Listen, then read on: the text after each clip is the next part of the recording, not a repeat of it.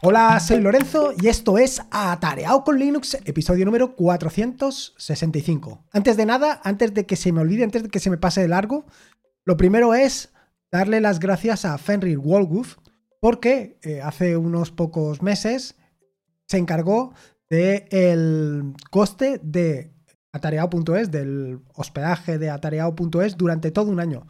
Con lo cual, bueno, pues este episodio del podcast va especialmente dedicado a él. Si he pronunciado mal el nombre, bueno, el nombre, el nickname o el apodo, como le quieras llamar, lo siento de verdad, porque como te puedes imaginar, estoy terriblemente o tremendamente, mejor dicho, agradecido por esto. Y no tanto por el montante económico, que por supuesto que sí, sino más bien por el hecho de eh, el apoyo. Yo cuando lo vi casi, bueno, en fin, que para mí es un verdadero honor y son estos detalles los, bueno, por llamarlo de alguna manera, evidentemente, los que me hacen em, seguir y continuar con este trabajo.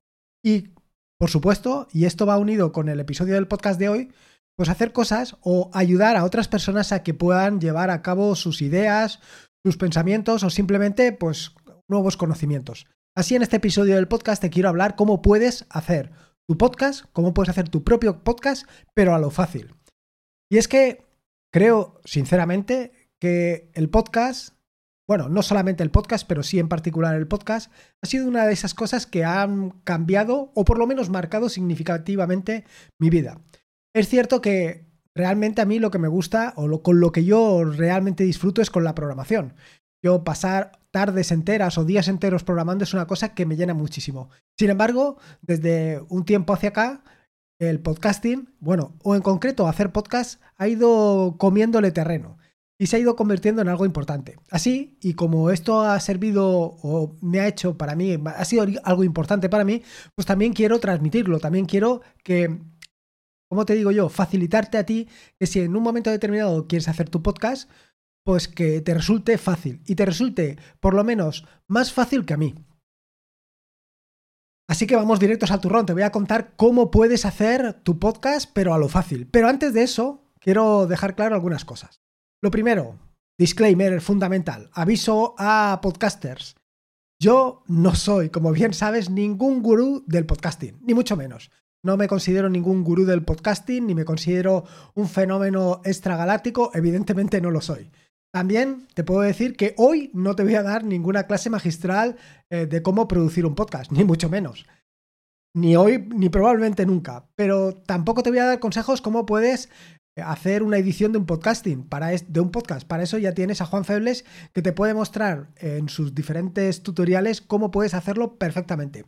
Pero lo que sí que te puedo contar en este episodio del podcast es cómo puedes hacer tu propio podcast de una manera fácil, cómo puedes alojar tu propio podcast y cómo puedes conseguir que esto pues no sea una tortura para ti, sino que simplemente sea lo que tú quieras. Un hobby, una pasión, una dedicación, lo que tú quieras. Pero sin que el, ¿cómo te diría yo? Sin que el proceso te interrumpa el resultado.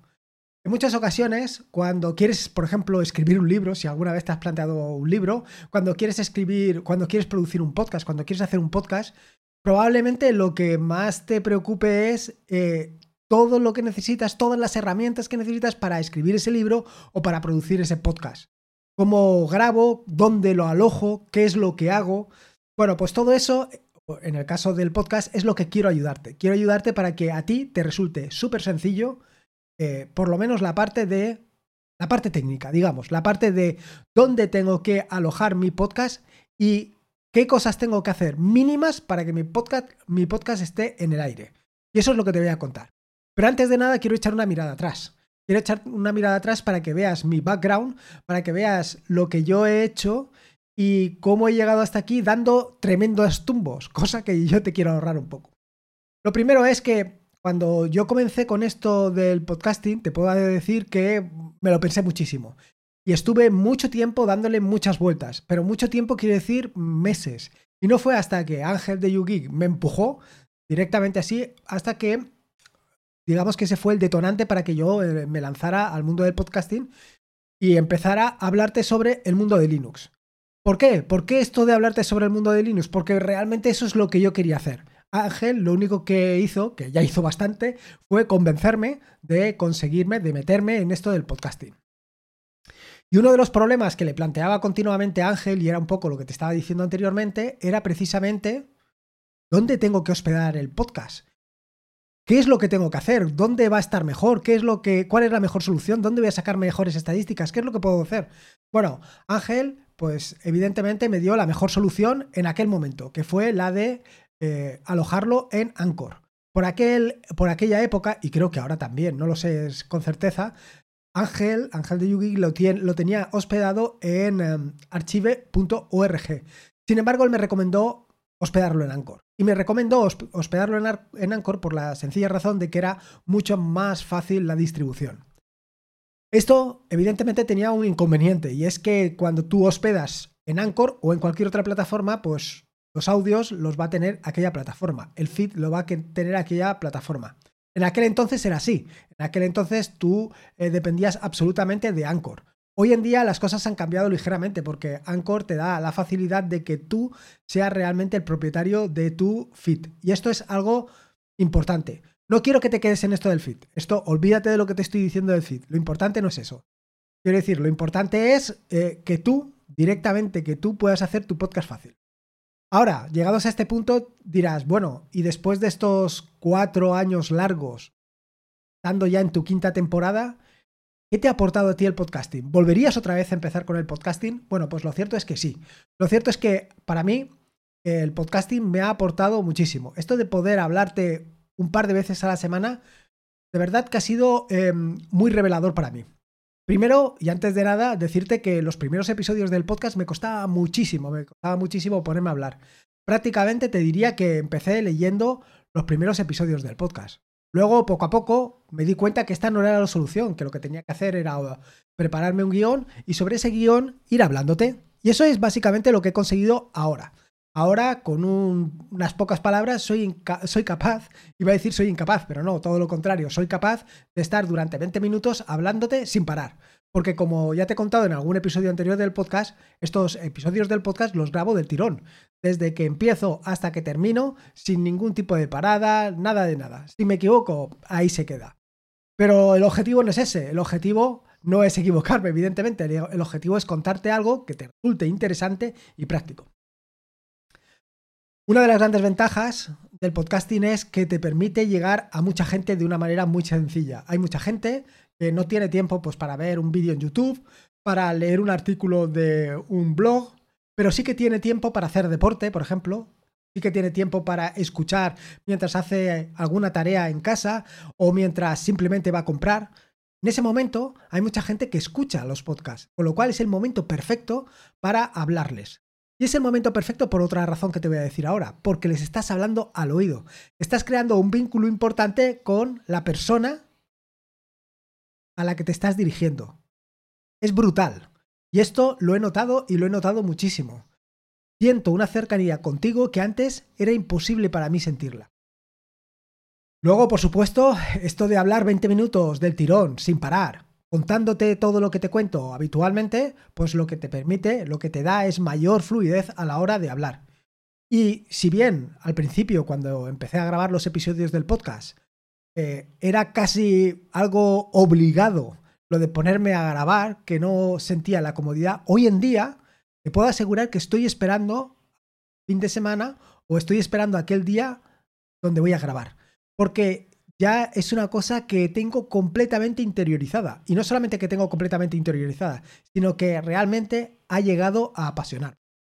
Bueno, después de todo lo que te he contado, después de todo mi background, después de haberte dicho qué estoy aquí, cómo he llegado hasta aquí, qué es lo que me ha ayudado, sobre todo Ángel, como te decía, qué es lo que me ha proporcionado, ahora llega el momento de qué herramientas te voy a dar a ti para que te cueste menos hacer tu podcast bueno, te cueste, en lo que a dinero se refiere, mm, va a ser tu voluntad, básicamente, porque va a ser lo que tú quieras donar a GitLab y archive.org, archive.org. Es lo que tú quieras donar. Porque mi propuesta es que alojes tanto la página web, donde va a estar hospedada la página, valga la redundancia, como el feed en uh, GitLab y que em, lo que es eh, los audios, los, los alojes, los hospedes en archive.org.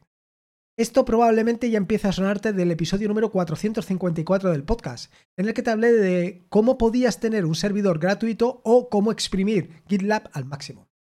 Pero antes de llegar a este punto, decirte que todo esto surgió aproximadamente en el verano del 2022, el verano pasado. Porque Alberto, Papa Friki, que seguro que has escuchado alguno de sus dos podcasts, que son dos podcasts fantásticos, tanto Papa Friki por un lado como Charlando con, en aquel momento, pues contó que tenía unos determinados problemas con las horas de publicación. Total, que eh, yo me ofrecí a echarle una mano para ver cómo lo podíamos resolver. Y en ese momento fue cuando surgió la química entre nosotros, digamos la química eh, podcasteril. Él me contó exactamente eh, su problema, también me contó su flujo de trabajo y aquí es donde viene la parte importante.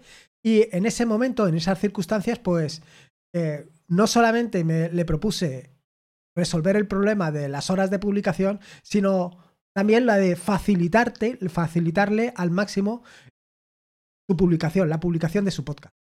Y es que eh, para él era, tal y como lo contaba, prácticamente un sufrimiento esto de hacer el podcast.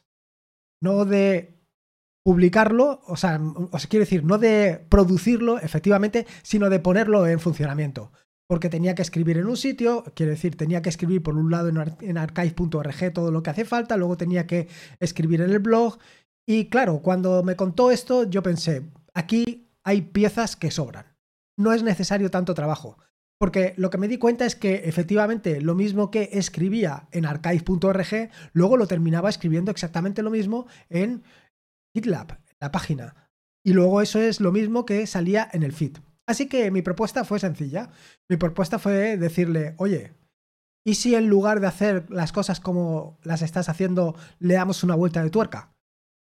Total, que evidentemente, como te puedes hacer una idea, Alberto eh, me dijo que sí, que íbamos a probar. Y ahí, como te digo, se inició una, un trabajo de colaboración, pues que nos llevó desde prácticamente, desde, bueno, exactamente agosto agosto del 2022 hasta pues enero del 2023, casi febrero.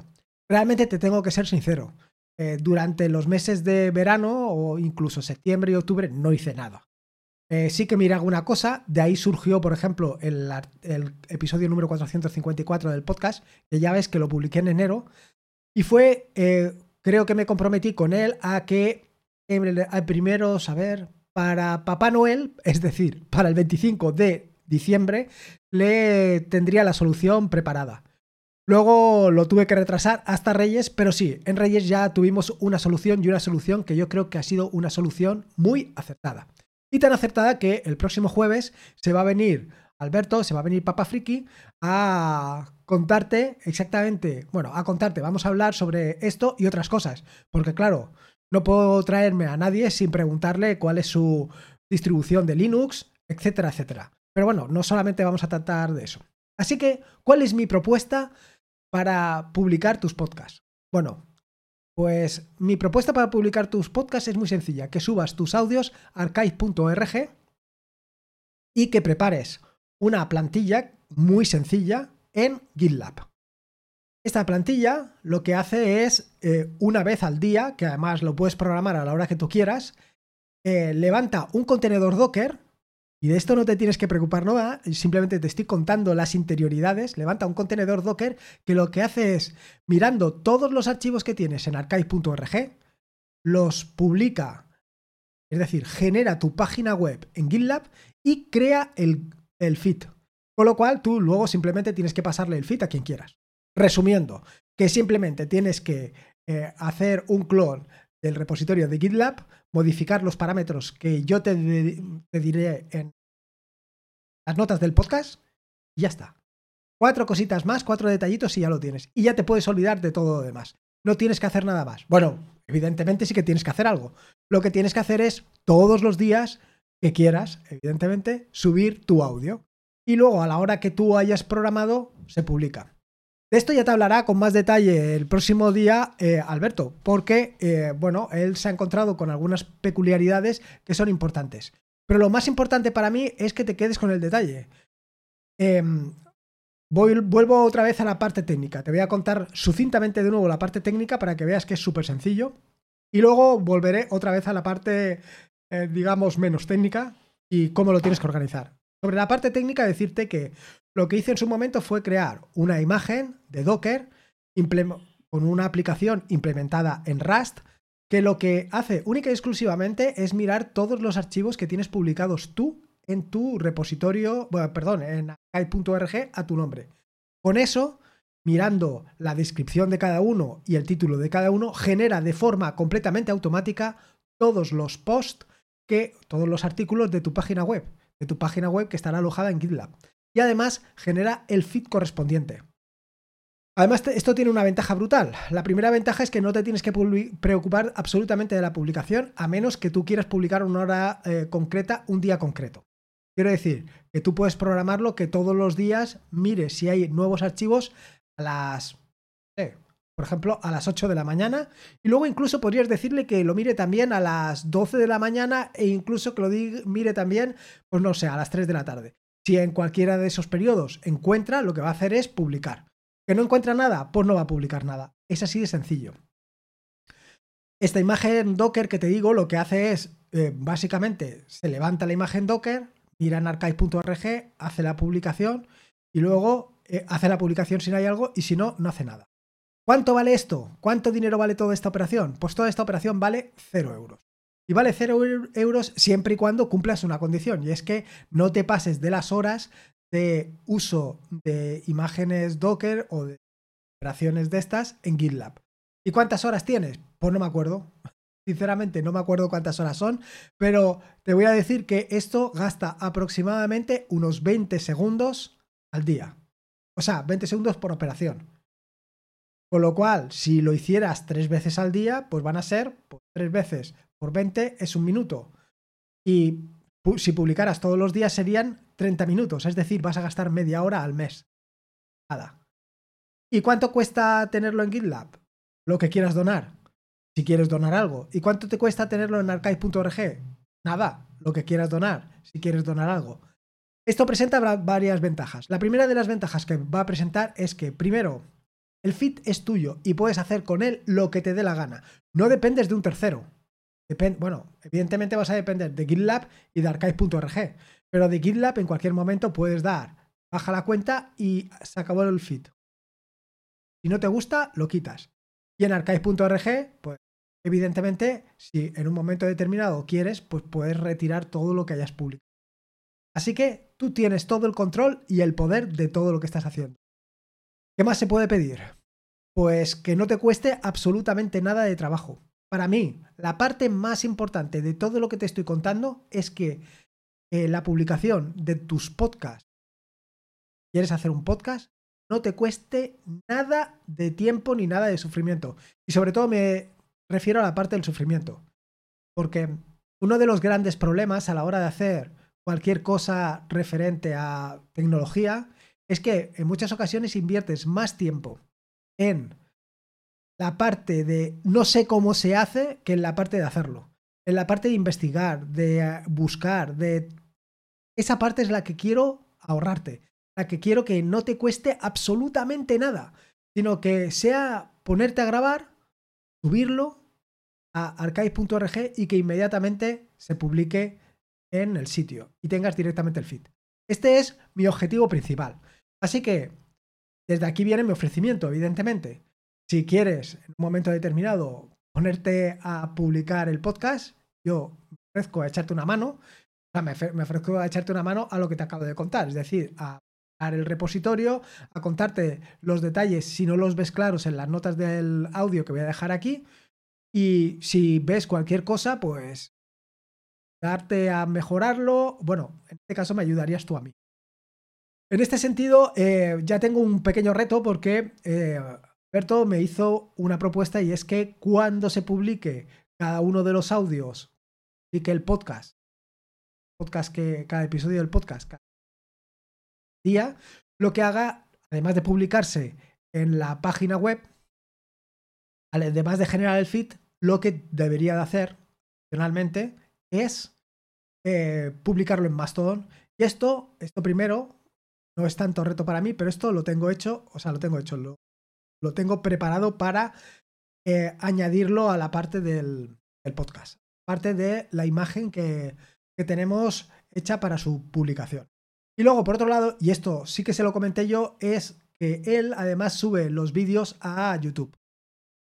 Yo mi propuesta es evidentemente esta parte, la parte de subir, eh, o sea, la parte de convertir el audio en vídeo y subirla a YouTube. Mi propuesta también es subirla a YouTube y si quiere también a Fediverse, en el caso de que tenga cuenta en Fediverse o solamente a Fediverse. Esto ya es eh, independiente. Pero sí que me apetece ese nuevo reto. La parte de subirla a Fediverse es muy sencilla porque esta sí que la tengo implementada. La parte de subirla a YouTube no lo tengo implementado todavía en RAS, pero no creo que sea muy complejo. Pero sí que me interesa más en Fediverse pues, por las implicaciones de cultura libre que tienen. Ya te puedes imaginar. En fin, que como ves, esto se trata de pues, ayudarte, en caso de que quieras poner en marcha tu podcast, a que no sea un dolor, a que esto no sea un verdadero castigo, sino que más bien sea pues una pequeña transición desde el momento en el que te decides a grabar un podcast hasta que lo publicas y que no te tengas que preocupar de absolutamente nada, que te cueste menos incluso que publicarlo en Anchor. Este es mi principal objetivo. Y esto es precisamente lo que te quería contar. No te quería contar nada más. Recordarte que el próximo jueves te vendrá Alberto, Ricky, a contarte pues algunas cosas, a charlar un rato sobre esto, sobre esta aventura que hemos iniciado ambos para mejorar su flujo de trabajo con el tema del podcast y bueno, hablar un poco sobre el mundo de Linux, que como bien sabes es la parte que a mí tanto me apasiona. Y nada más.